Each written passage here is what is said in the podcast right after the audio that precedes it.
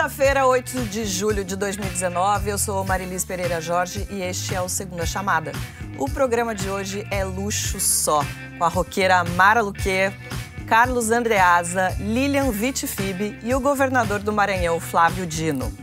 Vamos falar da reforma da Previdência de novo, claro, mas juro que não é samba de uma nota só.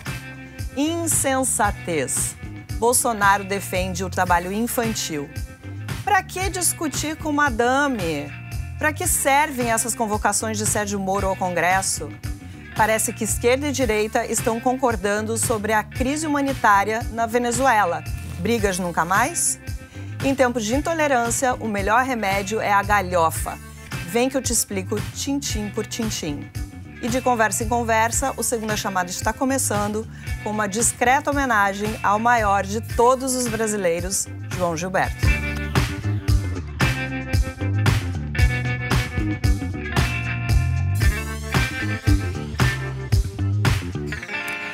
My News é assim: sem preconceito, não tem racismo, homofobia, gordofobia e não tem esquerdofobia, direitofobia ou centrofobia. A gente já recebeu políticos do PSOL, da Rede, DEM, PPS e hoje a gente resolveu seguir uma dica do Washington Liveto, mestre da publicidade, que deu entrevista para Mara lá em Londres.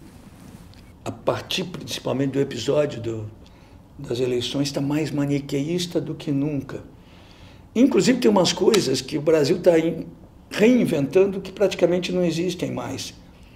Se você sair na rua aqui em Londres e procurar onde está o comunista, não tem o comunista. não, se aparecer um comunista aqui na porta, vocês vão entrevistar, tá na cara. Né? Essa é uma obsessão. Furo de reportagem, achamos o comunista. O My News encontrou, temos um comunista entre nós. Governador, alguma ideia de quando a classe proletária vai invadir o Palácio dos Leões lá em São Luís? É, na verdade, esse período passou, né, de invasão de palácios, porque nós vivemos um outro momento, claro, e na história do, dos povos. Agora o Oliveto tem que andar mais para a banda da China, que ele vai ver uns bilhões de comunistas para o lado de lá. É claro que é um debate sempre atual, as, as ideologias, a história não morreram. E é por isso que nós precisamos estar sempre debatendo ideias, porque o pensamento único ele é fascista. E nós temos muito orgulho da nossa tradição política e defendemos com muita firmeza essa tradição histórica, claro que com seus acertos, e retificamos e corrigimos erros, e procuramos governar o Maranhão com essa perspectiva social, Mas... de cuidar dos que menos têm, dos mais pobres, o, o... e defendemos que, de fato, os trabalhadores têm que ter prioridade. O governador, mas o senhor é comunista? O senhor Graças... se declara comunista? E o que é ser um comunista no ano da graça de 2019? Eu sou comunista, graças a Deus. Acho que essa já é uma resposta para ti. E Bem essa... coerente, hein, Hã? Bem coerente. De jeito nenhum, pelo contrário. Vai no livro do, do Ato dos Apóstolos, capítulo 4, versículo 32, que tu vai ver lá uma Mas é um comunista descrição. de iPhone, hein? Hã? É um comunista de iPhone. Mas, claro, a tecnologia é essencial. Nós queremos que todos tenham tecnologia. Essa é a diferença. Alguns querem que a tecnologia seja para poucos, nós queremos que seja para todos. E ser comunista é sobretudo isso, defender comunhão, partilha, defender justiça social. São valores é, que devem ser sempre atualizados. Se a gente olhar que isso, esses princípios são fora de moda, significa que a sociedade fracassou. Nós acreditamos na solidariedade, na convivência, na partilha. E claro que há projetos históricos de um jeito, de outro, no capitalismo também, qualquer sistema econômico do mundo tem seus acertos, seus erros. Não há mais, Carlos é, Andreasa, aquela dogmatização que havia, obviamente, no século XIX, porque a história muda. Mas nós temos, como disse, uma perspectiva muito clara de que a riqueza tem que ser partilhada com mais justiça, oportunidades. É e é qual o caminho, isso. governador? Hã? E qual o caminho? O caminho Porque, assim, menos desigualdade... O caminho né? da política, sempre, né? Mas então o senhor é contra a empresa privada, é isso? De jeito comun... nenhum. Então o comunismo mudou, eu não sei mais o que é comunismo. Mas acho que isso entra é na pergunta que o Andresa fez, né? Como é esse comunismo em 2019? É o glossário, pois é. Eu lembrei daquela frase famosa da porta-voz da do Trump, assim que ele assumiu, que né, cada verdade é uma verdade, a verdade relativa, lembra que ele, numa coletiva eles falaram que não tinha tanta fatos gente... alternativos. É, fatos, fatos alternativos. alternativos. É, fato, o comunista agora é fato alternativo, não, porque não tem definição. Não, Líder, é porque as coisas vão mudando ao longo do tempo, né? Você, por, por exemplo, o capitalismo inglês do século XVII ou XVIII não é o capitalismo inglês de hoje.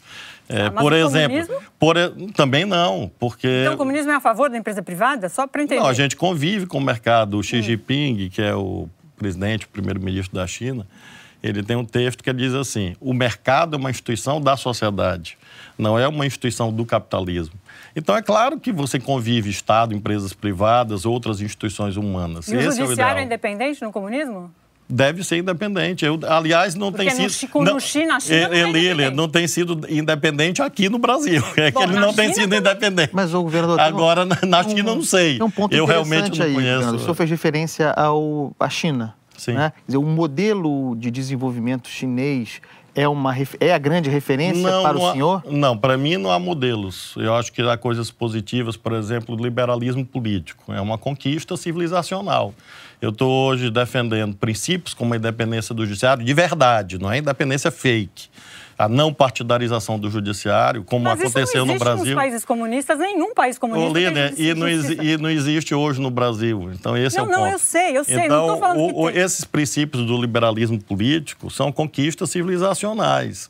Então não pode ter, Andreasa, modelos assim. Você não pode negar tradições. Qual é o papel exemplo, do Estado nesse, nesse regulação, comunismo? regulação, justiça social. As empresas privadas são importantes. Então o seu comunismo é mais, lembra mais o socialismo, até onde a gente está informado, do que o comunismo. Um socialismo democrata ali. Aí tem várias nuances, é, é isso? O glossário, na verdade, pouco importa. O conteúdo você vai atualizando historicamente. Por exemplo, os comunistas russos se chamavam social-democratas. Então não, tá. não é uma tá. questão de, uhum. de, de, pacto semântico, né? de você entender o conteúdo das coisas. E o conteúdo que diferencia a direita e a esquerda desde sempre, desde a Assembleia Nacional da França, é como você vê a temática da liberdade e da igualdade. Esse, essa é a distinção. A direita naturaliza a concentração de oportunidades e de riqueza na mão de poucos. Nós achamos que não. É preciso corrigir e mudar uh, a sociedade de modo que todos tenham chances, todos tenham iPhone, todos tenham tecnologia. Nós somos utópicos, orgulhosamente utópicos uhum. nesse sentido. É, porque nós não naturalizamos a barbárie, nós não aceitamos trabalho infantil, nós não tra aceitamos trabalho escravo, nós não aceitamos pessoas dormindo nas, ru nas ruas, nós não achamos que as guerras são Mas, o caminho para a humanidade. O senhor, o senhor então, tá, e, isso é ser de esquerda. Tá independentemente do nome, comunismo, socialismo, social-democrata. Então, mas o nome não acaba causando uma confusão e uma rejeição por boa parte da, das pessoas? Por conta da tradição. O senhor falou que não é importante, mas eu acho que é importante. Marilis, da tradição da, da barbárie, da ditadura no Brasil, né? Porque, mas porque... o nome comunismo, socialismo, é que... são nomes bonitos, Governador, poéticos. parênteses, comunismo, comunismo... É mais bonito do que capitalismo. É assim, comunismo. Capitalismo é ditadura do capital. Não Socialismo é o social. Comunismo é comunhão. Não é mais Peraí, bonito? Não, claro se é conhece, é não se conhece regime comunista no mundo, na história do mundo, que não seja ditadura. É isso, é meu ponto só para entender é, é verdade. Não se conhece, a não ser que entendeu? Nasça algum daqui a 20 anos, um século, sei lá. Na, eu li, não, será que não está na hora de ter um, uma outra denominação para isso que o senhor defende? Então, ter, a gente precisa talvez modernizar porque, é, todo esse sistema o político. O pacto semântico não é o mais importante, minha gente. O importante é o conteúdo mas, das é, coisas. Concordo, mas o acontece não, mas o entendimento das os pessoas. Impostos, é. Para entender. Não.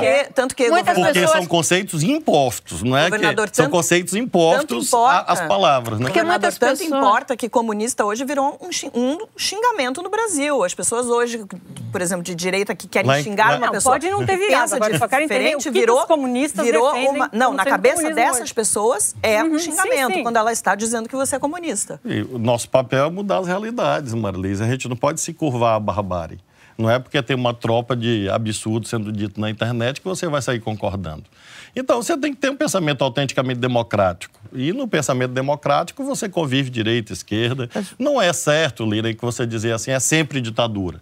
Não pode ter conhece, sido. Não existe. Não pode ter sido, e tem o conceito de ditadura. Nós tivemos vários países capitalistas, inclusive o Brasil, que viveram ditaduras. Sim, então, mas não todos. É, mas não vários, dezenas de países em vários momentos. historicamente, é condição sine qua non, uma história demonstra isso, para todo regime comunista equivaleu uma ditadura. Você não encontra ditadura exceção. brava. brava. Né? Olha, eu sou, light, eu sou tão brasileiro, acredito tanto no Brasil que nós podemos sim construir um caminho brasileiro em que você consiga conviver, fazer conviver justiça social, princípios de solidariedade com democracia política plena. Acho que é um desafio geracional, Porque, inclusive. Governador... Um desafio brasileiro, inclusive. Porque a direita, a direita que, per, que não persegue justiça social, que não persegue melhoras dos indicadores sociais, porque isso a gente ninguém faz do dia para a noite, é burra, porque ela depende da sociedade para continuar a ter lucro. Então, essa direita que prevalece em várias partes do mundo, o capitalismo selvagem, o liberalismo, deu no que deu na crise das hipotecas em 2007 e 2008,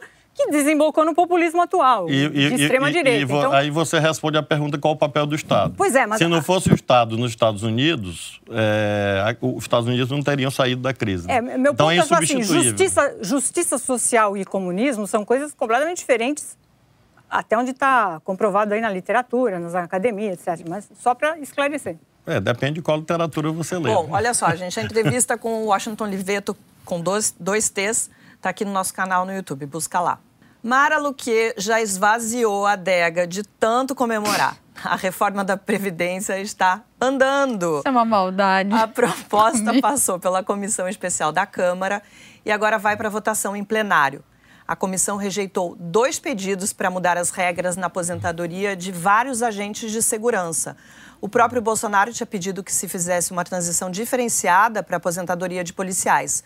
No fim, quem votou a favor das regras diferentes foi a oposição, inclusive o PCdoB aqui do Flávio Dino.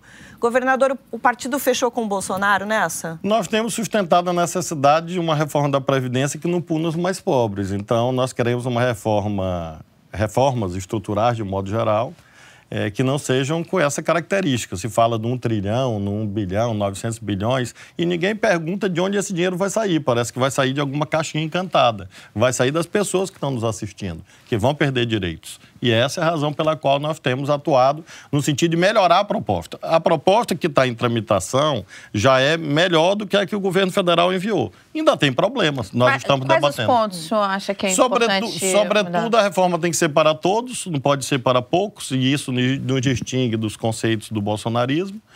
Ela não pode ir para cima apenas das rendas do trabalho, tem que ir para cima das rendas do capital também, que é o grande problema da reforma estrutural dela.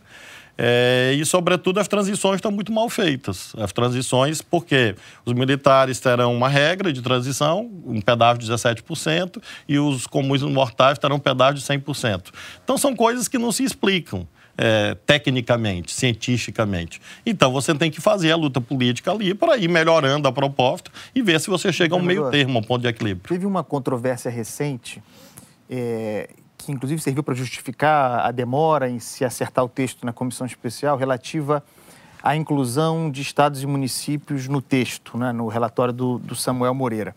E muito se disse que os governadores torciam intimamente, sobretudo uma referência aos do Nordeste, é, declaradamente, Verdade. torciam é, é, em silêncio para que fosse aprovado e para que, portanto, não tivessem que enfrentar esse problema em suas assembleias, mas publicamente davam declarações contrárias a isso. O governador do Maranhão, é, considerando o texto como ele se encontra agora, é a favor desta reforma da Previdência? No texto, tal como vigente hoje, é, nós não fazemos questão de participar porque consideramos que ele tem que melhorar muito. Então, e há espaço senhor votaria melhorar. contra no parlamento? Se eu estivesse hoje nesse texto que está lá, eu votaria contra, sem dúvida alguma. Agora, é claro que há espaço para melhorar. Eu acredito que o plenário da Câmara, o plenário do Senado podem fazer isso e devem fazer Quais isso. Quais seriam as melhoras, assim? Três pontos. Eu dei um exemplo. Por exemplo, é, um exemplo, tem a contribuição de social sobre os lucros dos bancos. Ele fez um pequeno ajuste para cima. E há uma razão técnica para isso. Os bancos empregam menos gente hoje do que há 30 anos atrás em face da automação bancária. Então, como empregam menos gente, é um setor menos intensivo no emprego de mão de obra contribui menos relativamente, porque a contribuição sobre folha de salários obviamente caiu porque caixa eletrônico não recebe salário. Então você tem que corrigir as outras fontes de financiamento da Seguridade Social para que você tenha justiça. E aí essa medida, por exemplo, que está em debate, que o relator incluiu timidamente, nós achamos que tinha que ser aprofundado. Por exemplo, desde 1995 nós temos o exotismo econômico, só tem dois países do mundo. Isenção de tributação sobre lucros e dividendos, que é renda. É, renda, lucros e dividendos é uma modalidade de renda. Então, como que todos pagam seus tributos, menos as rendas do capital? E isso deveria ir para o financiamento da Seguridade Social, é isso que a Constituição diz. Então, são medidas de caráter de justiça social, medidas distributivas e pelo fim real de privilégios essa isenção Onde que existe. Onde estão os privilégios? Sobretudo nas rendas do capital, lucros e dividendos. E isso daria 50 bi ano. Então se fala tanto de que essas contas mágicas que ninguém demonstra, de um trilhão, esses delírios. Nós estamos falando, no caso de imposto sobre lucros e dividendos, 50 bilhões ano vezes 10 dá 500 bi. Ou seja, daria metade é, dessa reforma e poderia é, é, evitar retrocessos sociais. E seria mais justo. E, e, corrigiria um erro de 1995. Mas então tem muito o que fazer dentro pegar uma carona né? nessa pergunta do, do Andreasa, para vocês aqui, o governador já, já respondeu. Vocês acham que a reforma, do jeito que ela está agora, com essas mudanças, é a reforma que a gente precisa? Eu não aguento mais falar de reforma da Previdência. Tô ninguém mais ainda, aguenta, mas a gente ainda vai ter que falar. Ainda tem, sei, claro, ainda tem um ano todo ainda. Mas é, eu, eu, ouço falar, eu, eu discuto e gasto manchete de jornal, de televisão, de rádio, de internet com reforma da Previdência, eu estava pensando agora, faz, vai fazer 26 anos, pelo menos desde o plano real do Fernando Henrique. O Fernando Henrique jurou, jurou de pé ajoelhado que ia fazer a reforma da Previdência, sentou em cima da reforma como deveria, ele deveria ter, ter feito por causa da emenda da reeleição. E daí foi embora. Então, hoje, 2025, a gente está discutindo. Eu, eu, tô, eu tô realmente até aqui de reforma da Previdência. Deixa. Fala aí. Desde a época do... Ah, tá, tá tudo sendo tão remendado, tá tudo tão longe de uma. De uma de um pragmatismo ainda, as pessoas estão ficando confusas, né? Você sabe que vai, uma coisa que acontece, as pessoas estão muito confusas, não aguento né? mais reforma da Previdência. Não sabe, as que pessoas... Que enquanto isso não se governa, tá entendeu? Tá não há governo. É Bom, esse é o ponto. Esse é o precisaria ponto. mudar, Andreasa? Marilis, a reforma precisa ser feita. Sim. Ah, o Isso problema... a gente tem, um consenso mundo, aqui. A maioria o problema, das pessoas claro. O problema fiscal no Brasil é muito grande. Então, Vamos considerar que nós estejamos, e eu concordo com o governador, que esse número de um trilhão é um chute, e é, um, é uma criação marqueteira, tá? É, mas eu estava conversando com um amigo meu, economista, que dizia que o impacto fiscal, exclusivamente impacto fiscal, estaria na ordem de 820, 850 bilhões no mundo real, tá? Então, eu não sou técnico, eu penso no impacto fiscal. Esse é o número que nós temos de chegada hoje, conforme o relatório. Esqueçamos o número isolemos o processo político que nos trouxe até aqui. Pensemos em tudo que a gente passou desde o dia, logo no começo da legislatura, em que o presidente da República levou a reforma de do braço para o Congresso e falou: toma, se vira aí, eu não tenho nada a ver com isso. Todas as caneladas, todas as crises institucionais, todos os embates, todos os ataques ao parlamento, toda, toda a criminalização da atividade política, tudo isso que nos trouxe até aqui. Se a gente isolando esse. Deixou esse, todo mundo exausto, né? Exausto. Se a gente isolasse esse fenômeno e falasse, diante disso aqui, a que número nós devemos ter chegado, meu Deus? A gente já está falando assim, ih, eu acho que sem saber. E acho que não chegou a número nenhum. A 400 bi, 500 bi, aquele valor do Temer em 2017, que estava na boca é, do gol para ser aprovado. Pois é. É e aí você vê que você chegou a 820 bi, quase 850 bi. O que eu quero dizer com isso é o seguinte: é, eu não sei o que, os, os, o que vocês acham, mas acho que temos aí uma vitória da sociedade brasileira. Uma espécie de pacto social mesmo. Uma, uma convenção as pessoas se convenceram, com ajustes e com críticas, de que é necessário fazer uma reforma da Previdência e de que, que e, portanto, nós chegamos até aqui apesar do governo, apesar das caneladas, apesar de tudo. Então, eu eu estou otimista nesse aspecto. Acho que tem um pacto mesmo social. O taxista, outro dia, em São Paulo, me reconheceu por causa da rádio, pela voz. Primeira coisa que o cara perguntou: e aí, Andreas, a reforma da Previdência passa ou não passa? Se eu imaginar um taxista fazendo essa pergunta e torcendo para que a reforma prospere, é um sinal de que a gente avançou em algum lugar. Eu queria que a Mara comentasse, mas queria só fazer uma observação. Não deixa de ser uma, uma, uma vitória do, do governo, porque o governo, enfim, está querendo aprovar essa, essa reforma e essa base eleitoral desse governo basicamente apoia tudo que o governo diz que é bom, independentemente dessas pessoas saberem do que se trata, o que, que essa reforma vai afetar. Eu, Sei, tenho um pouco, é... eu tenho um pouco essa sensação temos que aprovar a reforma, mas tem muita gente que não, não sabe do que ela se trata. Se souber, é uma bagunça mesmo. Quem sabe? Quem claro. sabe aqui do que se trata a reforma da claro. Previdência? É mas nem os virou... pontos mínimos. Então, mas se você perguntar para assim, o eleitor comum... Ele vai se aposentar mais cedo, ele vai, vai dizer que, que ele é a favor, Outra mas coisa, se você perguntar o que, que vai mudar, ele, ele sabe, sabe, muito eu, pouco. Eu, eu quero saber primeiro quem vai dar emprego para os velhinhos que vão ter que trabalhar mais tempo. É uma grande são demitidos questão. a partir dos é. 40 anos. Que já não tem, que já não tem emprego agora. Com 13 né? milhões Você de pega, por exemplo, acima dos, acima dos 50 anos. O, o meu ponto é uma convulsão social, entendeu? Vai indo, vai indo, vai indo. Aí tem um monte de velhinho desempregado sem ter. No, na América, nos Estados Unidos, os aposentados estão quebrados. O Wall Street Journal fez uma série aí outro dia como, porque antigamente a ideia era trabalhar até os 50, 60, até os 70 jogava golfe e depois morria. Só que hoje em dia ninguém mais morre. Então você quebrando. viu quem está na rua protestando a favor da reforma da Previdência, apoiando o governo? São os velhinhos. Exatamente. Pois é, é não, mas aí é que mas tá, velhinhos não que acham que não vão coisas, perder, não que não vão perder direitos, que é um, que é um equívoco. Gente, olha, o problema é outro. E não é o problema é crescimento da economia. Esse é o ponto, você disse. E disse com razão. Ref... Enquanto se trata desse negócio, Milhões, é, ninguém governa. Tá aí, os desempregados estão aí. Cadê a política de segurança Esse é pública? problema. Cadê? Quem faz o quê contra a, a política de segurança pública aí, não tem aí. ninguém Fala, cuidando, não ser os estados. Vamos lá. Não, o, o, governador falou da questão, de fato, reativar a economia, mas a, você ter uma reforma da Previdência... A gente não está discutindo se é essa reforma, mas ter a, efeito, resolver essa ah. questão ah. da, da reforma da Previdência, ela é um catalisador para a atração de investimentos. Um, sem ela, ela sozinha não faz, ah, mas sem ela não, não tem nada. É, vitória do governo, eu não, eu, eu, não. Esse governo é muito difícil da gente enxergar o que, que é esse governo. É, o presidente é claramente contra essa reforma.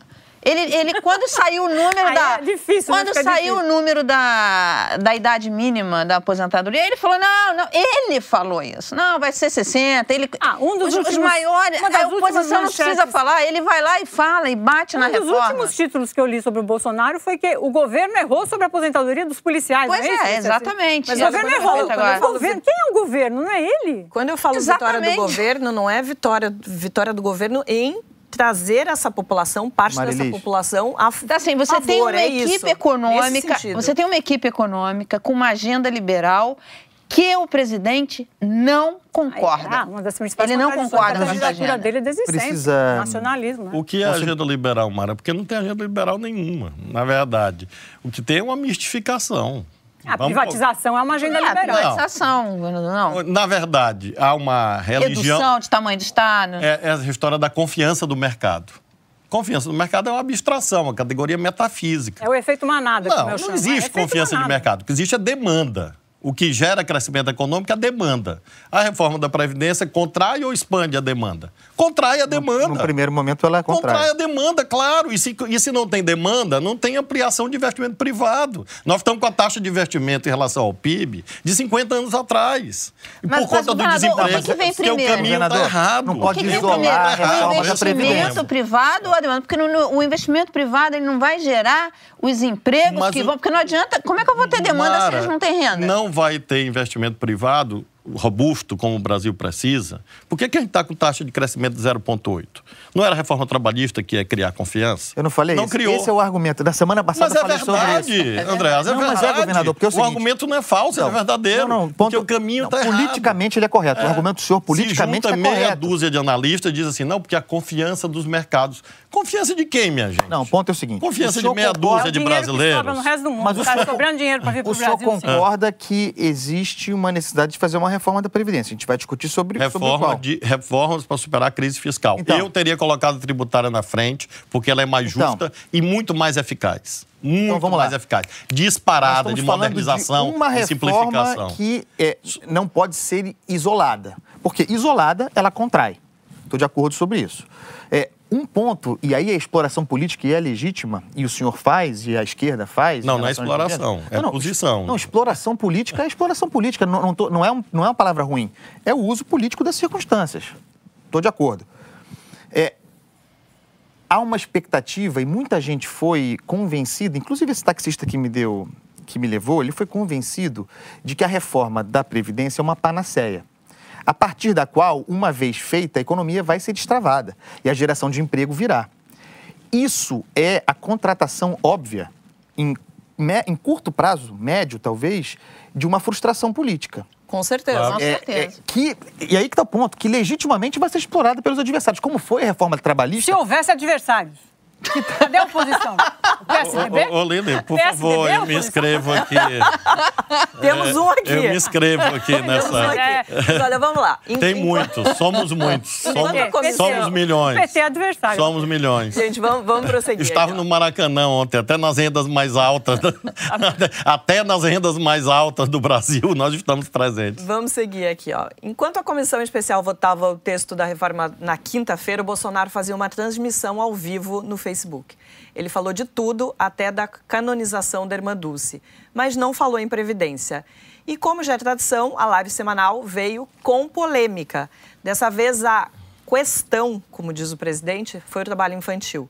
Ele disse que trabalhava aos nove anos de idade e isso não atrapalhou em nada. O jornalista e cientista político Leonardo Sakamoto, que se especializou na cobertura de trabalho escravo infantil, gravou um depoimento para o Segunda Chamada. Eu até entendo que muita gente, como presidente da República, sinta que sua experiência de superação individual é bonita o suficiente para ser copiada pelos outros. Mas o fato é que o trabalho infantil não precisa ser hereditário, ele não precisa passar de pai para filho. Por isso é muito triste ver parte dos trabalhadores que foi acostumada a ser explorada passando a justificar sua própria exploração e a de seus filhos, repetindo bovinamente um discurso que foi reservado aos mais pobres. Só o trabalho liberta.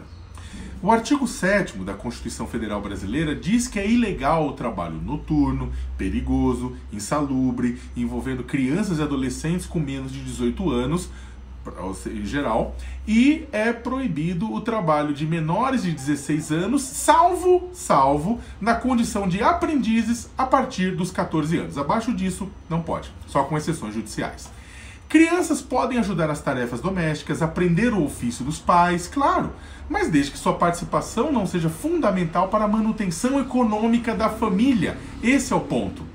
Há, contudo, projetos no Congresso Nacional que declaram que o rebaixamento da idade mínima poderia mudar a vida das crianças e adolescentes que são pedintes nas ruas ou são aliciadas, aliciadas para o tráfico de drogas. Em bom português, já que o Estado brasileiro e a sociedade foram incompetentes para garantir que crianças dedicassem sua infância aos estudos e ao seu desenvolvimento pessoal, que inclui brincar, Vamos aceitar isso e legalizar nossa incompetência, permitindo que trabalhem por lei.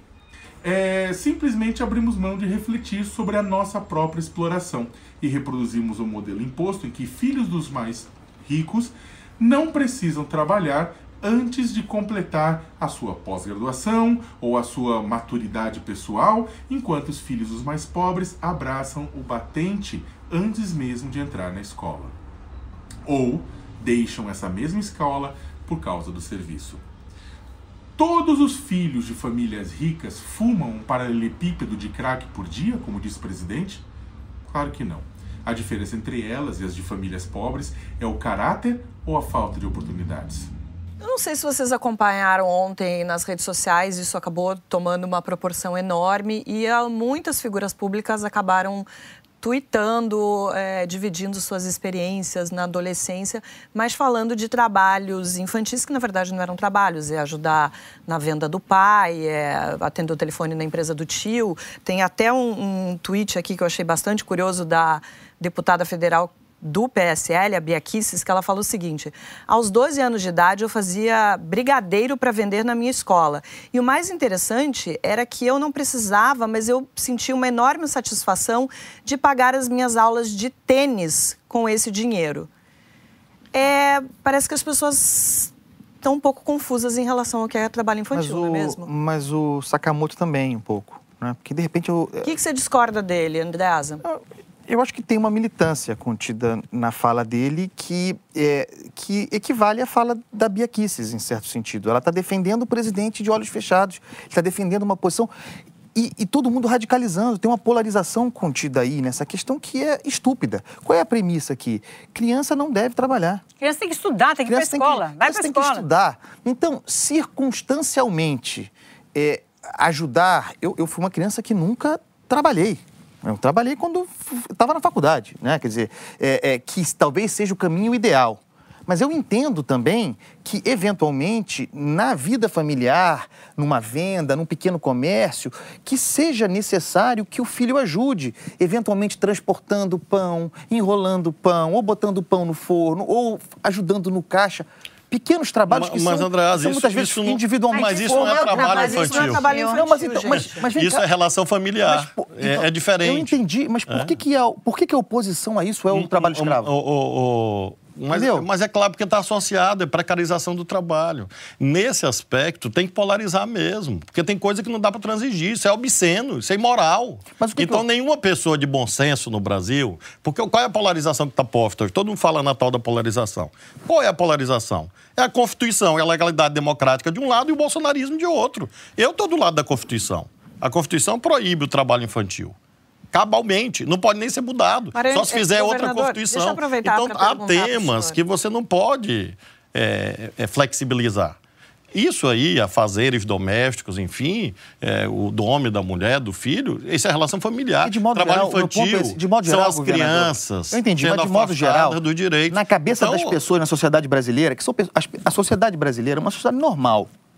As pessoas são normais, têm uma vida normal. Na cabeça das pessoas, de modo geral, é, quando se pensa em trabalho infantil, se pensa nesse tipo de trabalho que, que eu descrevi, porque é o que acontece. Ninguém, as pessoas não têm. Eu entendo o ponto. Ah. É só porque a gente precisa olhar para o brasileiro comum. As claro, pessoas ajudam claro. em casa, é, tem uma sim, O problema é que ali vira uma... É que você tem o presidente da República relativo... É, é, é, ele está defendendo o trabalho tá infantil, é diferente ele, ele, ele me parece, eu acho, eu acho o presidente Bolsonaro muito parecido com a presidente Dilma, muito nas falas deles. Eles falam coisas absurdas, eles não conseguem eu só alinhavar. Quero registrar que eu discordo totalmente, que eu me senti mal se eu não dissesse isso.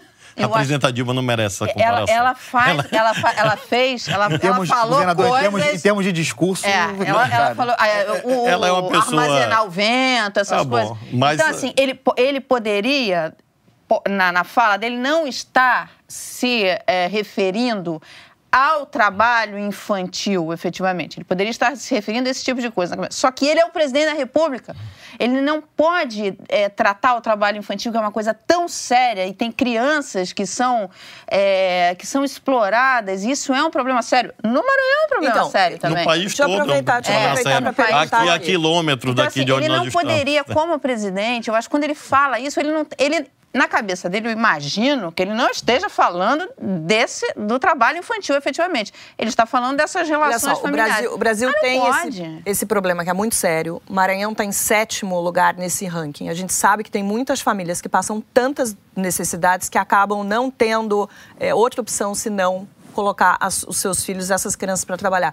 Como é que a gente começa a resolver isso? É um problema de desigualdade? É, é, a desigualdade que tem que ser Sem resolvida? Dúvida, desigualdade social, desigualdade regional. É isso que precariza o trabalho e as relações humanas e corrompe a sociedade. Porque se fala tanto em corrupção. Qual a maior corrupção no Brasil? A corrupção dos bilhões, grave, tem que ser apurada, a corrupção das instituições. A maior corrupção do Brasil se chama desigualdade. É isso que destrói a sociedade. É isso que faz com que se naturalize um debate na internet do domingo inteiro que eu acompanhei sobre trabalho infantil. Pelo amor ah, de e Deus. não era sobre trabalho infantil, era sobre era uma atividades coisa, né? que as crianças não, fazem dentro. Não, não, não, que não, trazem as, as, crianças para tra fazer trabalhos domésticos. Não, estou diz, dizendo que, no caso do dizendo presidente Bolsonaro, tirou o foco do, do, do, real problema do trabalho infantil, que é crianças em que é no é imoral, trânsito. É imoral. Mas veja que há um em sentido casas nisso. De família. Tudo. Crianças o, o, o Mara, que, que vão para casas de família trabalhar. Mara, o Congresso Nacional aprovou trabalho em condições insalubres de mulheres grávidas. Foi preciso o Supremo declarar inconstitucional. Sim. Isso é uma barbárie. é uma barbárie. Então tem uma lógica nisto tudo. Não é uma fala isolada de um presidente da República. Qual é a fala? Qual é a lógica? A lógica é, de fato, de massacrar os mais pobres. O que, é que nós temos? Qual a marca do governo Bolsonaro? É um governo de extremismos, que cultiva o extremismo, ele pratica o extremismo como técnica de manutenção da sua suposta hegemonia. Ele se orgulha dela. Eu acho que não ele, os ideólogos dele, aí incluso os filhos, etc. E é um governo para os mais ricos. Deixa eu perguntar uma coisa para o senhor agora, a título de curiosidade. Pensando, inclusive, na dinâmica política e, e no Maranhão. O senhor, como governador de Estado, tem interlocução com esse presidente, conforme o senhor descreve? Já tive três reuniões com ele, porque na política você não escolhe interlocutor. E aí, Quem como é que é, é, esse, o povo. Como é que é esse contato? Da minha parte, sempre respeitoso. Da parte do Contato- presidente, não? Também. Também. Sempre, nu- nunca foi desrespeitoso comigo, aliás, ninguém do governo. Até porque eu não permito esse tipo de coisa, né? Não permitiria. Então, a gente não escolhe interlocutor, quem escolhe é o povo. Mas tem algum preconceito em relação ao senhor como governador do Maranhão, sendo o senhor oposição Eu mantenho as relações administrativas que são necessárias manter. Agora, não abro mão das minhas convicções. Imagina, Andreasa, se o Brizola, governador do Rio, Franco Montoro, governador de São Paulo, Tancredo Neves, governador de Minas, Zé Richa, governador do Paraná, Iris Rezende, governador de Goiás, se reuniram um belo dia, eram contra a ditadura, eram governadores de Estado, e dissessem assim, nós não vamos fazer a campanha das diretas porque nós somos governadores. E eu veja que eu estou falando de pessoas que não são necessariamente de esquerda. A não ser que você acha que o Tancredo Neves, quer dizer, no conceito de hoje ele seria de esquerda, né? O Tancredo. E eles se reuniram e fizeram a campanha das diretas. Então você tem que distinguir o que é a relação administrativa que eu faço e mantenho e procuro, porque é meu dever. E afluente? Ela existe. Infelizmente, eu não posso dizer que é fluente, porque nós temos um governo muito ruim no Brasil. Quem está dizendo é a sociedade, não sou eu apenas. É um governo que não realiza nada. Quais são as políticas públicas do governo? Quais são a agenda liberal do governo? Qual é a agenda liberal propriamente? Além de anunciar uma outra privatização. E avançou um pouco concessões, vá lá. Mas realmente, do liberalismo político, tal como eu conheço, literariamente, não existe agenda liberal nesse governo. Esse programa de concessões a que o senhor fez referência, que é tocado sobretudo pelo Ministério da Infraestrutura, Do Tarcísio. que aliás foi iniciado pelo governo Temer, seja feita a justiça. O senhor considera bom um bom programa de concessões? A Dilma fez concessões, a Lu- o Lula fez concessões, o Fernando Henrique fez não, mas concessões. essas, Mas e- essas que estão Não, em a, a ideia de fazer concessões, de um modo geral, é uma ideia positiva. Você juntar é, recursos públicos com capital privado é uma ideia positiva. Nós bom? fazemos no Maranhão. Tem alguma parte boa do governo, algum ministro bom, alguma parte boa desse governo? Eu acho que, de um modo geral, eles têm um aspecto positivo, assim, da, da cortesia, da gentileza, pelo menos comigo. Não, mas temos Agora, gestão. baixa Em a termos de eficiência. gestão, Ah, meu Deus, agora é difícil, né? Uma resposta difícil de dar. Acho que o governo tem seis meses, vamos esperar mais um pouquinho. É porque ele troca a equipe também toda hora. Eu gostava isso- muito de isso é um Santos. Cruz. O governador, o senhor Eu falou, achava o general o governo é Santos muito Cruz. ruim. É. Só quer esperar um pouquinho para ver se fica um pouco bom. é isso? Não, é porque vai piorar, por isso. Aí eu volto aqui, Gente, vamos falar- infelizmente. Mas nem na parte lo- de infraestrutura? Eu- Porque essa é uma- é uma agenda o que tá. O ministro Tarcísio tem uma agenda, inclusive lá no Maranhão, inclusive, conosco, é, essa agenda. É, então, é, talvez seja um ponto assim que mereça é, menção positiva, acho eu. Uma outra coisa, né? Talvez assim, eu tenho dificuldade. Ó, o ministro Osmar Terra tem algumas coisas, umas iniciativas boas na área social, agenda da criança e tal. O governo, quando eu falo governo é ruim, eu não estou dizendo que só tem coisas ruins. O governo, claro, como qualquer artefato humano, tem pontos positivos. Bom, vamos mudar para Claro. um assunto aqui que eu sei que vocês estão tão loucos para falar. Você ainda está acompanhando as fases da Operação Vaza Jato? Ou já cansou de ver os diálogos entre o procurador Deltan Dallagnol e o então juiz Sérgio Moro? A última reportagem foi na Folha. As mensagens indicam que procuradores da Lava Jato se articularam para vazar informações sigilosas da delação da Odebrecht para a oposição da Venezuela, seguindo uma sugestão de Moro. Na penúltima matéria, na Veja, Delanhol oferece sugestões de texto para que Moro use em sentenças. O procurador também envia uma peça do Ministério Público quase pronta para que o juiz vá adiantando uma decisão. O Moro tem uma resposta meio padrão. Ele diz não reconhecer a autenticidade das mensagens e que elas podem ter sido adulteradas total ou parcialmente. A essa altura, parece que depois das reportagens do Intercept, da Folha, da Band e da Veja, o Brasil segue dividido. O que, que vocês acham? É, eu vi a pesquisa da Datafolha dizendo que a avaliação do Moro piora, mas ainda está boa, ah, sobre a decepção das pessoas em relação a Vaza Jato. Ele falou que o- a, a opinião de que o governo está ruim não é dele, mas é da sociedade. Eu acho que há controvérsias, há um bom pedaço da sociedade que continua achando o governo bom, apesar da popularidade do 30%, Bolsonaro, né, está segundo- caindo 33%. muito, que acontece em todo começo de governo. Cai, né? O o presidente está lá Exatamente em um cima, terço. qualquer começo de Ótimo ou governo. bom, segundo o Datafolha. É, é. Enfim, um As terço ainda é mais ricas, importante. ele teve uma alta. né? É, estão Ele continuando a apoiar. Então, eu não sei, Vaza Jato, eu dou. Ah, primeiro, não acredito em adulteração de mensagem, hein? Conhece- a- a- conhecendo o Glenn, ah, como a gente conhece, da, da ele, ele me apresentou, o Glenn o jornalista, dono do Intercept, que está fazendo tudo isso, foi o autor de revelar para o mundo uma- um personagem fundamental que é- chama Edward Snowden, que mudou nosso conceito sobre democracia americana, inclusive que era intocável, etc. Então, eu não acredito em adulteração, não, mas posso estar enganada porque não tenho o menor meio de comprovar. Eu estou estranhando, sim, cada vez mais o tom entre o Sérgio Moro e o Dallagnol.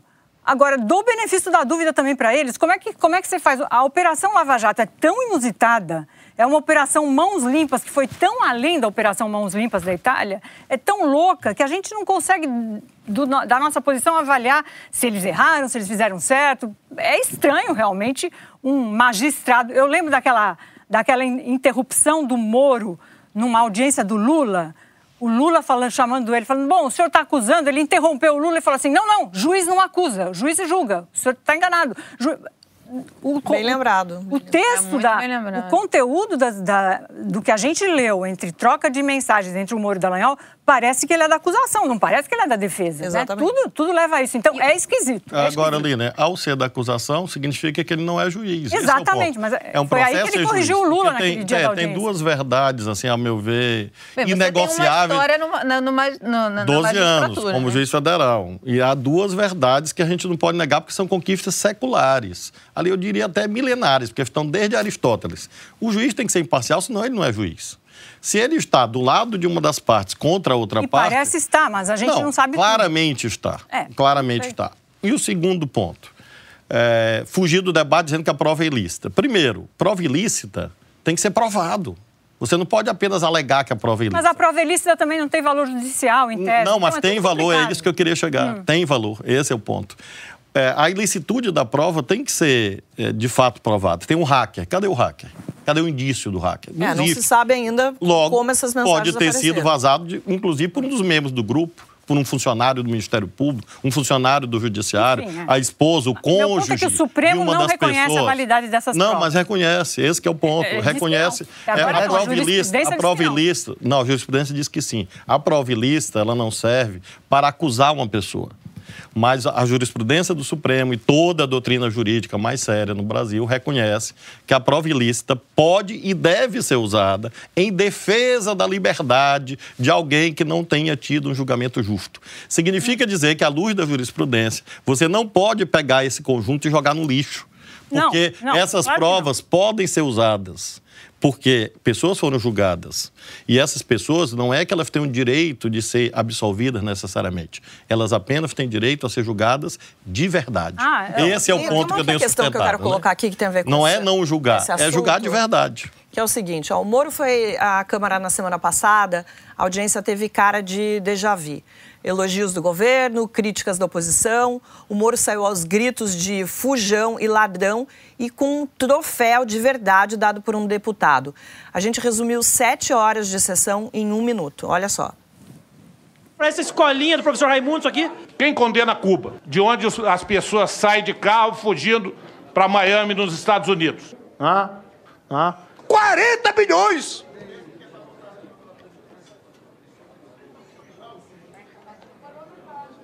É a senha. Não? Não? Não? O Glenn Greenwald, conhecido como Verdevaldo. Onde é que tá o Queiroz? E quem mandou matar Marielle? O telefone do Adélio. Sérgio Moro, a maior estrela do combate à corrupção brasileira. Beijo no coração, Sérgio Moro. Não? Não?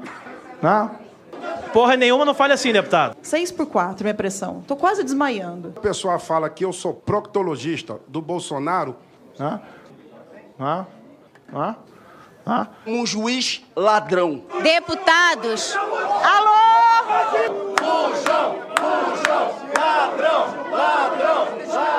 Eu tô rindo, mas eu acho que a gente devia o que- chorar com isso, Mas gente. Sabe o que está dado aí, Marilis? Que é o seguinte: nós estamos numa questão que é política. E o, o Sérgio Moro, da condição de herói nacional, é, juiz federal no controle da 13ª Vara de Curitiba, de repente se transfere para o ambiente da política e hoje é 100% dependente do presidente Jair Bolsonaro. Está nas mãos do, do presidente Exatamente. Jair Bolsonaro. Mas eu queria perguntar para vocês, começando pela Lília, o seguinte: essas convocações, a gente viu o resultado, né, o que acontece ali, elas fazem algum sentido? Adianta alguma coisa? Eu, eu achei interessante as explicações dele no Senado. A, a, a primeira vez que ele foi depor ao foi Senado. Um pouco mais civilizado, me interessou, né? Entendeu? Eu me interessei por ouvir, prestar atenção, li, etc. Aí a da Câmara ficou realmente isso que você falou, uma sensação de déjà vu, né? Porque. E fica, um pouco, é proctologia aí, não sei. Então é uma coisa, eu não sei. Eu não acredito que o Moro seja ladrão, sinceramente. Também não, mas eu só não tenho nenhum elemento técnico para garantir. Eu não acredito que ele uh, seja um, e um juiz ladrão, eu acho que ele tem todo o direito de se ofender e ir embora, se falam isso dele no parlamento. Agora, se ele tomou parte nessas, nesses julgamentos, realmente é uma decepção, né? É uma decepção. É. Eu, e, e, a gente, o Glenn teve aqui no segunda chamada, o que me chamou a atenção do, do que ele falou, porque quando a gente questionou ah, e por que, que não não não não estão vazando as outras coisas e tal? Ele falou, não, tem. O problema é que havia uma obsessão ali, pelo que, que foi divulgado, uma obsessão do juiz em relação ao ex-presidente Lula. Quer dizer, é, ele tinha... Ele, ele ele estava muito focado em pegar o presidente Mara, Lula ali. Tem, tem, alguns aspectos aí. Não quer dizer que o, que o, o ex-presidente seja inocente, não estou falando isso, estou só falando o que é ele... isso que a pesquisa da Datafolha mostra ontem. É. É, mais de 60% uhum. das pessoas é, não concordam com a, a atitude, com o jeito que o juiz conduziu isso, mas não, mas continuam acreditando. Mas, mas é como, não, mais da metade não, 48%. Mas o ah, erro, Marilise, é, é vincular presidente... duas coisas. Você não pode vincular duas coisas. O debate real é o seguinte: é não válido, é válido um julgamento realizado por um juiz parcial, sim ou não? Qualquer pessoa vai dizer não.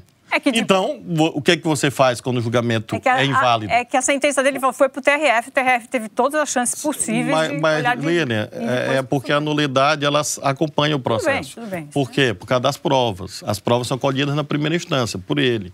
Então, é claro que a nulidade vai. Quem diz é o Código de Processo Penal. Sim, sim. Então, o debate não é se solta o Lula ou não. É, é por isso que está torto esse negócio. O debate qual é? O Lula tem, como qualquer é um de nós. A gênese da Operação tem, Lava Jato. Tem, tem direito a um julgamento justo? Sim ou não? Sim. Um julgamento com juiz parcial é justo? Não. Não. Então tem que julgar de novo. Esse é o ponto. Eu não estou dizendo que o presidente Lula não tem que ser julgado. É claro que ele tem que ser julgado. Mas de verdade. Porque o julgamento foi de mentirinha porque é um processo que e não tem juiz. Isso aí eu não, não sei. Se foi de mentirinha, eu Lava Jato. Mas aí a gente questiona toda a Tem que analisar caso a caso. É, não, claro que não. Tem que analisar caso a caso. Tem que analisar caso a caso. Que esse aí é o argumento ad terrorem, que a gente chama do direito, o argumento do terrorismo. Vai anular tudo, soltar todo mundo. Mas quem foi que disse isso? Ninguém. A não ser quem acha que os fins justificam os meios. Vocês começaram o programa falando de democracia. Na democracia, os fins não justificam os meios. Então, os meios que justificam os sobre fins. Sobre isso que eu queria falar. É, é, essa é a questão.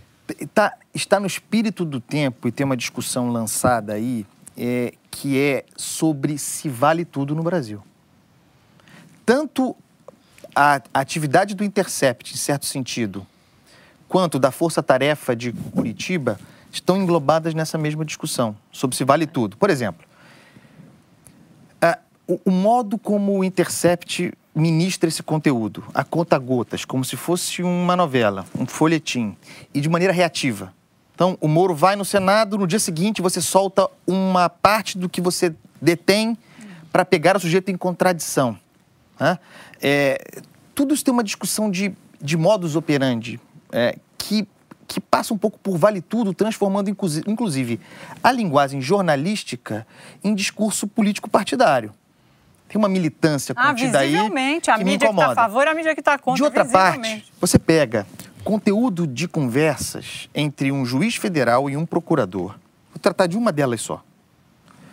Entre um juiz federal e um procurador, relativamente ao caso em questão, no caso, o do Lula, em que o juiz se dirige a esse procurador, que é o acusador nesse processo, uh, se referindo à defesa do Lula a atividade da defesa como um showzinho uhum, e sugerindo que o Ministério Público emita uma nota para rebater a, É, a atuação da defesa.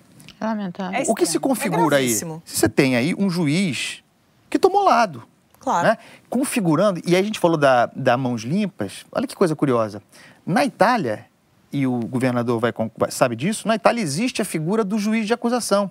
O que que é o juiz de instrução? Né? E que depois, na hora da sentença, do julgamento em si, um novo juiz assume esse processo. O Sérgio Moro e, o- e o- e a Força Tarefa da Curiti- de Curitiba, de, de alguma maneira, se comportou de acordo com aqueles princípios Como lá, que aqui são ilegais. Um juiz de acusação, tomando lado. Então, essa é a discussão. Fingindo que é imparcial. Pior ainda, né? O que Fingindo tá- que é o imparcial. que está na mesa, concretamente, hoje, é um habeas corpus impetrado pela defesa do Lula pedindo suspeição do Sérgio Moro. Sérgio Moro. O, o Supremo politicamente adiou essa discussão para o segundo semestre. É isso que a gente tem que projetar sobre o futuro do Lula.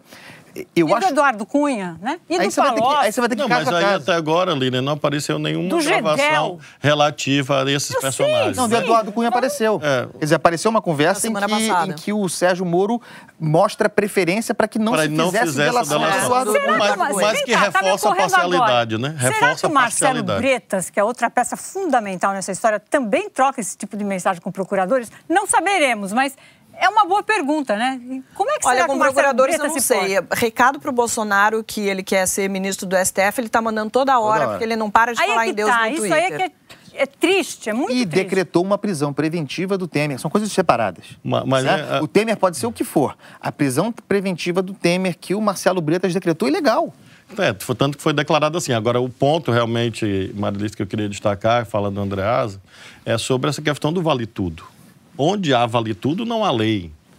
E esse é o nosso papel hoje. E é um papel mais amplo do que a esquerda. Agora, veja, às vezes dizem assim, não, a esquerda polariza, etc. Eu tenho conversado com meus amigos do centro político no Brasil, que são muitos. Aliás, eu tenho muitos amigos eh, na política. E converso com eles. Eu digo, olha, se vocês deixam a gente sozinho, é claro que a gente vai ter que fazer isto. Porque alguém tem que fazer. Mas não é papel só nosso defender a institucionalidade democrática, defender as a Constituição e o Código de Processo Penal, escrito a- em 1941, que diz que o juiz não pode aconselhar as partes. Então, o que é importante desse diálogo aqui nosso é esse é, pacto é, em defesa da democracia verdadeira, que não pode conviver com vale tudo. Sim, isso não deveria E ser pauta de e se não esquerda ou for de assim, direita. Maria, claro, e se não for assim, a economia não vai crescer. Porque ninguém inve- investe no país a Que não sério. tem segurança Que não jurídica. tem segurança jurídica. Verdade. E um país que não tem judiciário independente não tem segurança jurídica nenhuma. Porque o arbítrio hoje Não se tem volta. como concordar- discordar desse argumento, governador. Esse Olha esse só, argumento é, chegou aqui pra gente agora, o ministro Sérgio Moro vai tirar uma licença de uma semana para tratar assuntos particulares. Ele ficará afastado entre os dias 15 e 19. O despacho presidencial que autoriza a licença de Moro está publicado no Diário Oficial da União desta segunda-feira, sem maiores informações sobre os motivos da decisão. A gente vai mudar um pouquinho de assunto agora. Você ainda acredita que a opinião sobre a crise humanitária na Venezuela é um debate entre esquerda e direita? A ex-presidente do Chile, Michelle Bachelet, que é de esquerda, é agora alta comissária de direitos humanos da ONU e produziu um relatório extenso e detalhado sobre as violações do regime de Nicolás Maduro. Alguns destaques aqui. Nos, primeiros, nos cinco primeiros meses do ano, houve quase 3 mil prisões de dissidentes políticos. Quase todos os jornais, revistas, TVs que criticam o governo foram fechados. E a distribuição de comida é hoje vinculada ao alinhamento das pessoas ao regime. Tem mais, vamos ouvir a própria Michelle Bachelet. Y los venezolanos sufren ya desde hace varios años una crisis económica que afecta sus derechos fundamentales a la salud, a la alimentación y las últimas sanciones impuestas sobre el país están exacerbando esta situación dado que la mayoría de sus ingresos derivan de la exportación del petróleo. La tortura es un grave problema. El Estado de Derecho y varias instituciones esenciales del país han sido erosionadas. Y el uso excesivo y letal de la fuerza se ha usado contra manifestantes. And I do believe that violence is unacceptable. Doesn't matter where it comes from. But states have always more responsibility on this. Thank you. Governador, por que parte da esquerda ainda resiste a fazer críticas ao Maduro? Parte da esquerda faz críticas, parte da esquerda é, defende. Isso é inerente ao Tá pluralismo quase tucano. político. Ele tá Agora, quase um tucano falando isso. Parte, Mas o parte, senhor, o senhor tá em que Claro. parte? Exatamente, o O senhor tá tem em que parte? Essa é a. Ne- Nesse caso, eu tenho dois princípios fundamentais que estão no artigo 4 da Constituição. Primeiro, mais um tucano. não, não é- mas para mim hoje é até um elogio, sabe, Lila? Eu tive, eu crítica, tive, só pra lembrar. é, É que tucano a e comunista única nunca foram coisa que eu não aceito é tu me chamar de bolsonarismo. O resto eu tô topando, tá beleza, tá? Para mim é elogio. Tucano, eu acho até um bichinho bonito. E acho que o PSDB E é um tem bicho e bonito. o PSDB tem um papel determinante da retomada da ci- da civilização no Brasil. E acho que devia se conscientizar disso. Ele não Mas é- isso é outro combinar. programa. O governador falou que é comunista, mas não é não, tá? Então. Eu tô vendo que tu quer, tu que tá doida pra te filiar no PCdoB. Agora, Também não. Eu tô então, vendo o governador eu- subindo num muro, viu?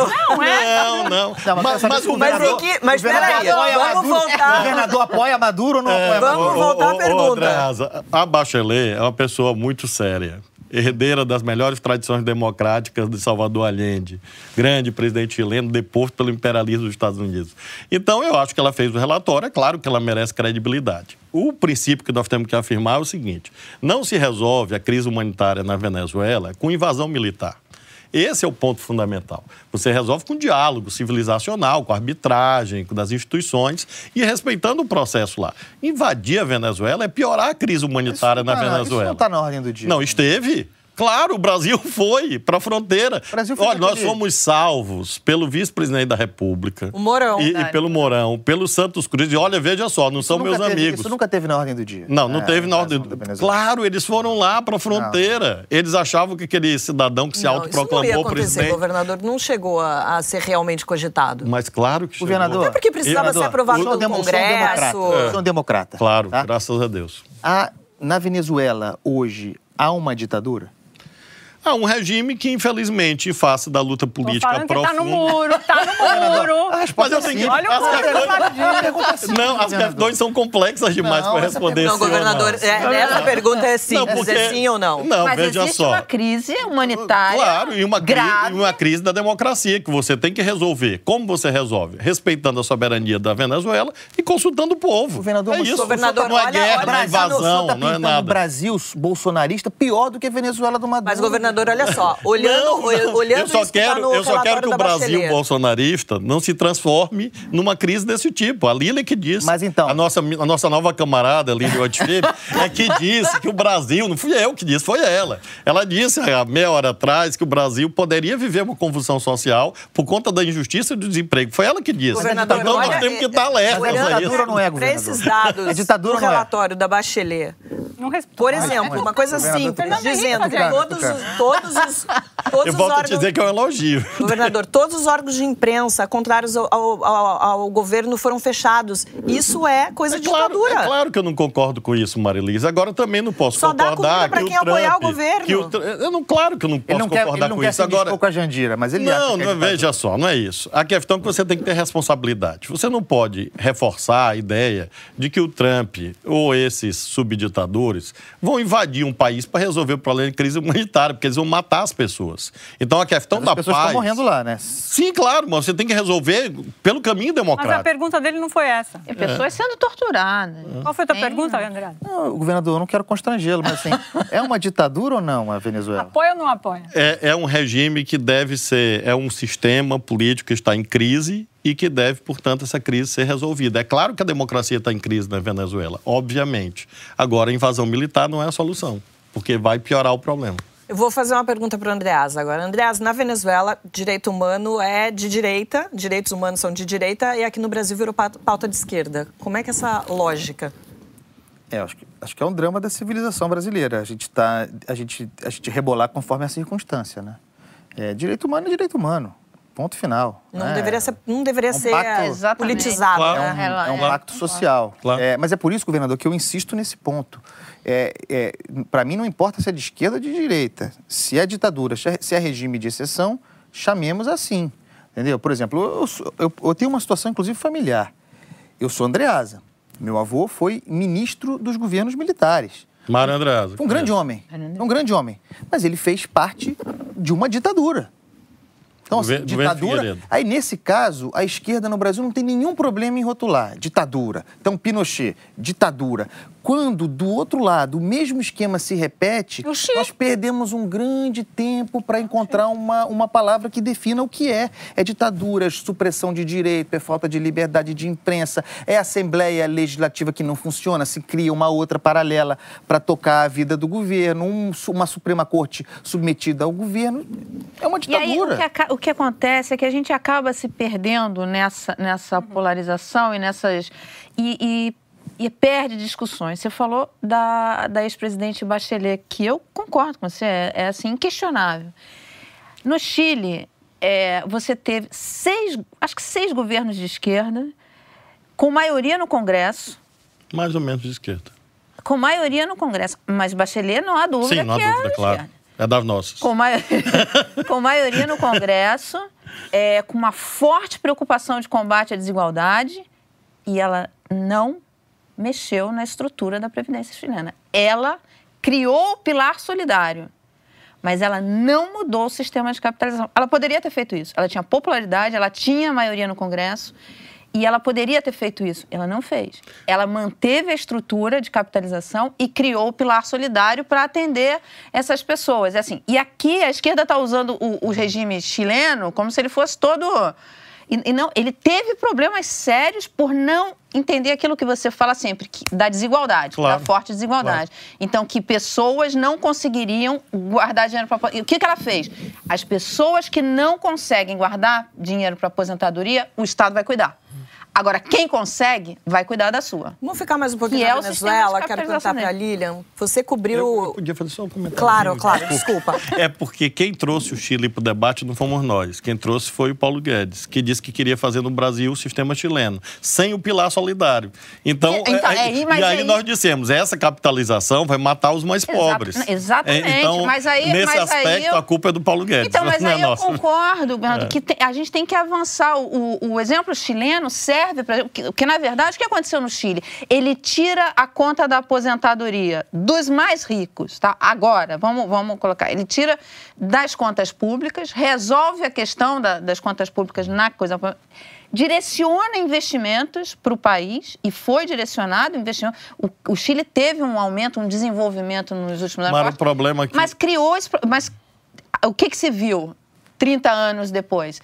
Que muita gente não conseguiu guardar dinheiro. Aí o que, que a Bachelet fez? Ela entra e fala assim: olha, essa turma não consegue. Capitalização você não consegue fazer se você não tiver transição. Lá eles tinham uma ditadura aberta, no caso do Pinochet, e fizeram. No caso brasileiro, o problema não é você tirar a despesa daqui a 10 anos, é você tirar a receita amanhã. Porque na hora que você implantasse, que não vai implantar essa loucura, a capitalização, você está tirando a receita amanhã e quebra o INSS. Esse que é o problema. Então, é um problema que ser- econômico. então, né? essa tem que ser a discussão, governador, e não essa, essa discussão que tem que ser Não, colocada. capitalização no Brasil, não- definitivamente, e não- hoje é impossível, E não infelizmente. simplesmente é essa coisa de você Mas então, começar o senhor falou infelizmente, o senhor acha que é um debate importante? Num país de mais igualdade, de mais igualdade social, ele pode funcionar. No Brasil, é um genocídio, porque as pessoas não têm dinheiro para capitalizar. Esse é o problema. No país, na Finlândia, pode dar certo. Cada um contribui para a sua aposentadoria. Lá eles não fazem, mas poderia dar certo. Mas no caso brasileiro, seria um massacre contra a imensa maioria do povo, né, que não tem, vive na informalidade, desemprego, etc. Vou perguntar para a Lilian. Lilian cobriu bem a economia na época que a inflação chegou aqui a rodar 6 mil por cento no, no Brasil. Na Venezuela, no ano passado, foi de quase 1 milhão e 700 mil por cento. Explica para gente como é que funciona é, uma economia nessas condições. Ah, não funciona? Não funciona, ah, como a gente tem visto, né? Ou, ou, assim, mal e mal a gente tem visto, porque a gente nem tem todas as informações sobre Venezuela, mas visivelmente não funciona. Há quantos anos a gente ouve falar que falta papel higiênico na Venezuela?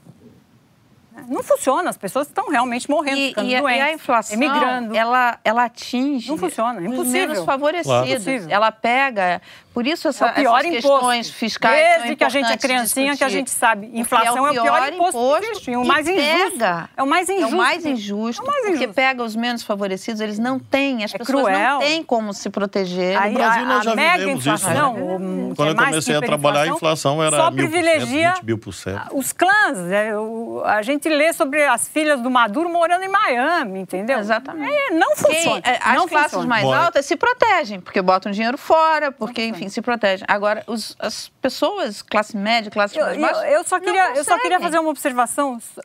Eu não aguento mais sobre Previdência. Essa história da capitalização, voltando só esse pouquinho. Eu acho que uma das, um dos grandes problemas é esse nome, capitalização da Previdência. As pessoas não fazem verdade, a menor é ideia do que verdade. se trata. Olha, nós... Está tudo errado. Eu acho que tem Então, vários explica, nomes então, aqui. Para com isso. Pro nosso assinante. O que é a capitalização da Previdência? Coitadas das pessoas, meu Deus. É, enfim, está errado. O, eu meu ponto é um nome. Enquanto você chamar, que nem quando a gente chamava o investimento de overnight ou open market, socorro, as pessoas não sabem o que é isso.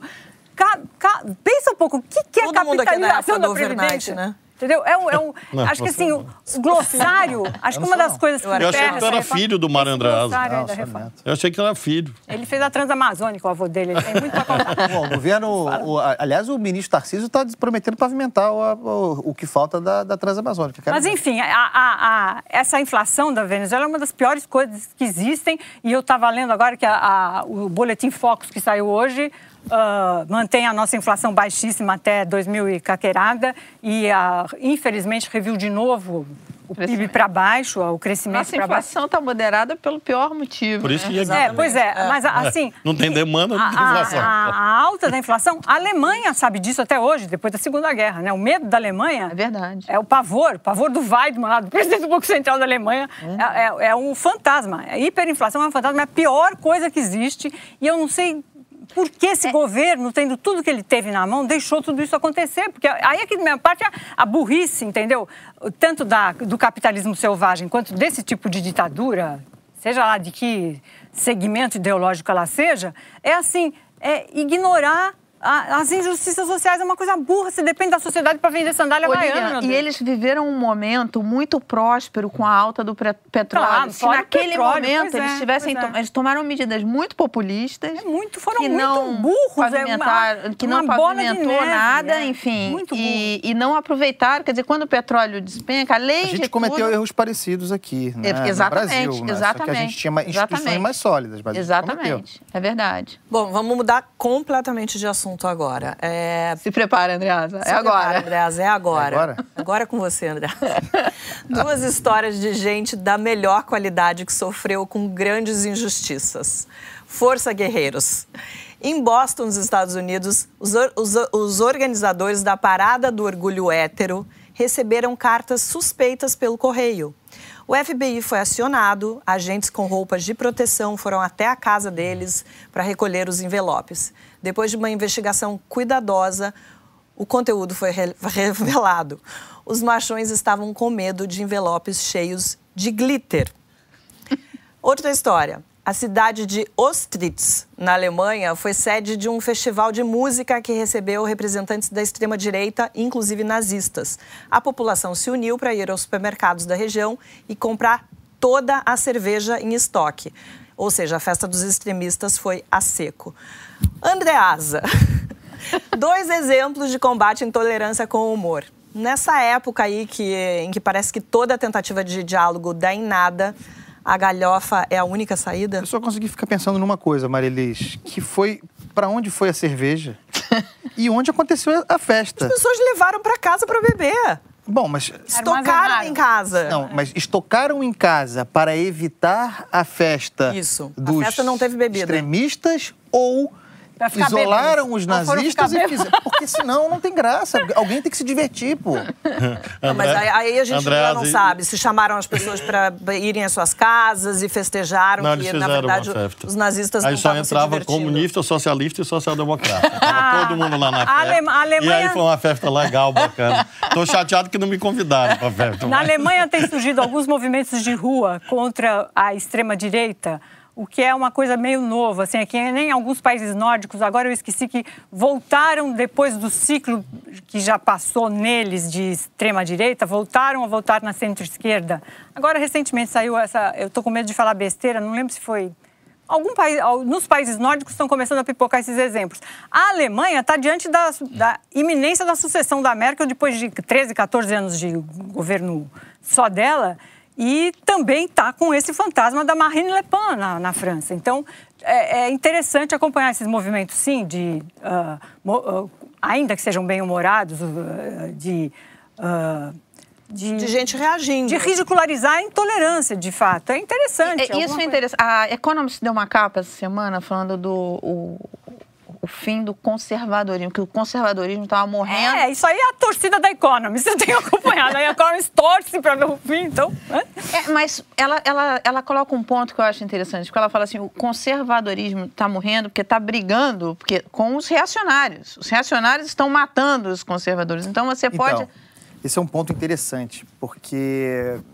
eu tenho um grande interesse e tenho uma formação conservadora, né, na melhor literatura conservadora. E aqui no Brasil tem um, é um caso curioso. É, nós temos um movimento conservador, um pensamento conservador muito precário. E o, o conservadorismo é uma força democrática. Exatamente. É, e aí houve uma confusão e uma usurpação é, do bolsonarismo, que é um movimento reacionário, sobre o, sobre o, o que seja ser conservador. Então, para o movimento conservador, legítimo, que poderia resultar no Brasil na existência de algo como um partido republicano, como acontece nos Estados Unidos, é, o efeito de, do bolsonarismo reacionário, fomentador de crise, é, é, anti-institucional e liberal. Retrocesso. É, a, a, tendência de que, o, de que o conservadorismo no Brasil fique 30, 40 anos estigmatizado é imenso. Isso, isso, isso me parece contratado. E mesmo o movimento liberal. É, a, já falei sobre isso aqui nesse programa. A história do liberalismo associado a, ao ao líder populista, a um reacionário como o Jair Bolsonaro no mundo é o papel do trouxa. O liberal sempre acredita que pode usar a escada do, de um líder como o Bolsonaro para aplicar ou desdobrar a sua agenda liberal.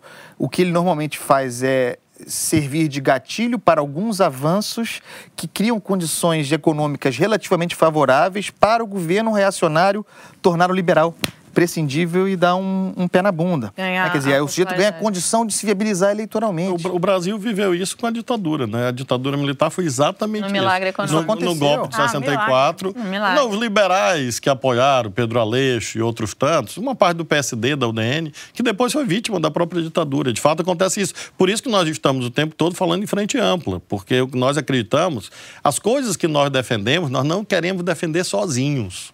Agora, se ninguém defende conosco, a gente defende. É a gente falar, cumpre nosso papel. Governador, como é que o senhor vai falar, agora, com toda a franquia, o senhor me permita, como é que o senhor vai falar em frente ampla é, e, e e postulando trazer as correntes democráticas todas para um movimento, se os senhores continuam defendendo o Lula livre e, de alguma maneira, presos à, à, agenda que é do PT? Não, mas a questão do Lula livre é uma questão Você democrática. Que é, não, é mas veja só, pessoas fulanizando assim? É, veja só, a agenda Lula livre é uma agenda democrática, ela não interessa só à esquerda. Nós provamos isso durante esse programa. Por quê? Porque é uma questão de segurança jurídica. Não é o Lula apenas. Claro que ele é importante. Mas é a institucionalidade do país que está em análise. O, então, nós, nós temos que defender essa bandeira porque ele não foi julgado com justiça. Se ele tivesse sido julgado legitimamente, muito bem. Então, esse, esse é o ponto principal e, ao mesmo tempo, como fazer frente ampla? No momento em que seja possível um diálogo como esse, como nós temos feito no Congresso. Temos feito amplamente. No, por exemplo, com o presidente da Câmara, Rodrigo Maia, com o presidente do Senado, O senhor tem uma boa interlocução com o, com o Rodrigo Maia? Excelente interlocução, assim, apoiamos a eleição dele, inclusive, para presidente da Câmara, o nosso partido. E também o presidente do Senado são nossos interlocutores frequentes. Deixa eu fazer mais uma pergunta, então, desculpa, só desculpa, Marili. E acho que eles têm um papel hoje insubstituível, acho. O senhor acredita é, nessa projeção de que seria possível fazer uma espécie de parlamentarismo informal, isolando o governo Bolsonaro? tocar uma agenda própria, própria no parlamento? É, é impossível um na medida. Não, é impossível na medida em que a institucionalidade, a institucionalidade não leva a isto, né? Porque seria um, uma espécie de um atalho. Eu sou contra esse tipo de atalho. Acho que em algum momento nós podemos debater a sério é o parlamentarismo, em algum momento. Que hoje é impossível. Mas talvez ele seja um engenho institucional melhor para a estabilidade democrática do país. Mas nesse momento fazer um atalho, não. O povo elegeu o Bolsonaro, ele é o presidente, nós respeitamos isso. Ele foi eleito, nós respeitamos o governo dele, é, fazemos oposição e essa é a prova que respeitamos. Fazemos oposição democrática. Então achamos que ele tem que governar com a sua agenda errada e nós combatemos essa agenda errada. Governador, tem uma pergunta aqui que veio pelas redes, do João Castro. É, o senhor pensa em se candidatar a presidente em 2022? Certamente que não, nesse momento, porque nós estamos Certamente indo... Certamente que não? Tocando. Vírgula, respondendo. Claro, claro, isso, isso é bíblico. Isso é bíblico, para fechar a nossa conversa aqui. Livro do Eclesiastes, capítulo 3. Bom, numa, numa próxima tempo- visita o senhor vai falar mais para sobre, todo sobre a propósito do candidatura à presidência É, aqui nesse momento, é, claro que não. Ó, me chamam em 2021. Segunda chamada, a segunda chamada está terminando. Obrigada, Flávio Dino, Lilian, Mari Andreasa. Se inscreve no My News e para citar João Gilberto uma última vez, blém, blém, blém, toca o sino para ser avisado sempre que tiver novidade do canal e tem novidade todo dia, toda hora. A gente fica agora apenas para quem é membro do canal e a pauta é o tema de intenção de oração do Papa Francisco, que causou muita polêmica na semana passada. Será que era mesmo uma indireta para o ministro Sérgio Moro? Se você ainda não é membro, aproveite para se inscrever. Um beijo e até semana que vem.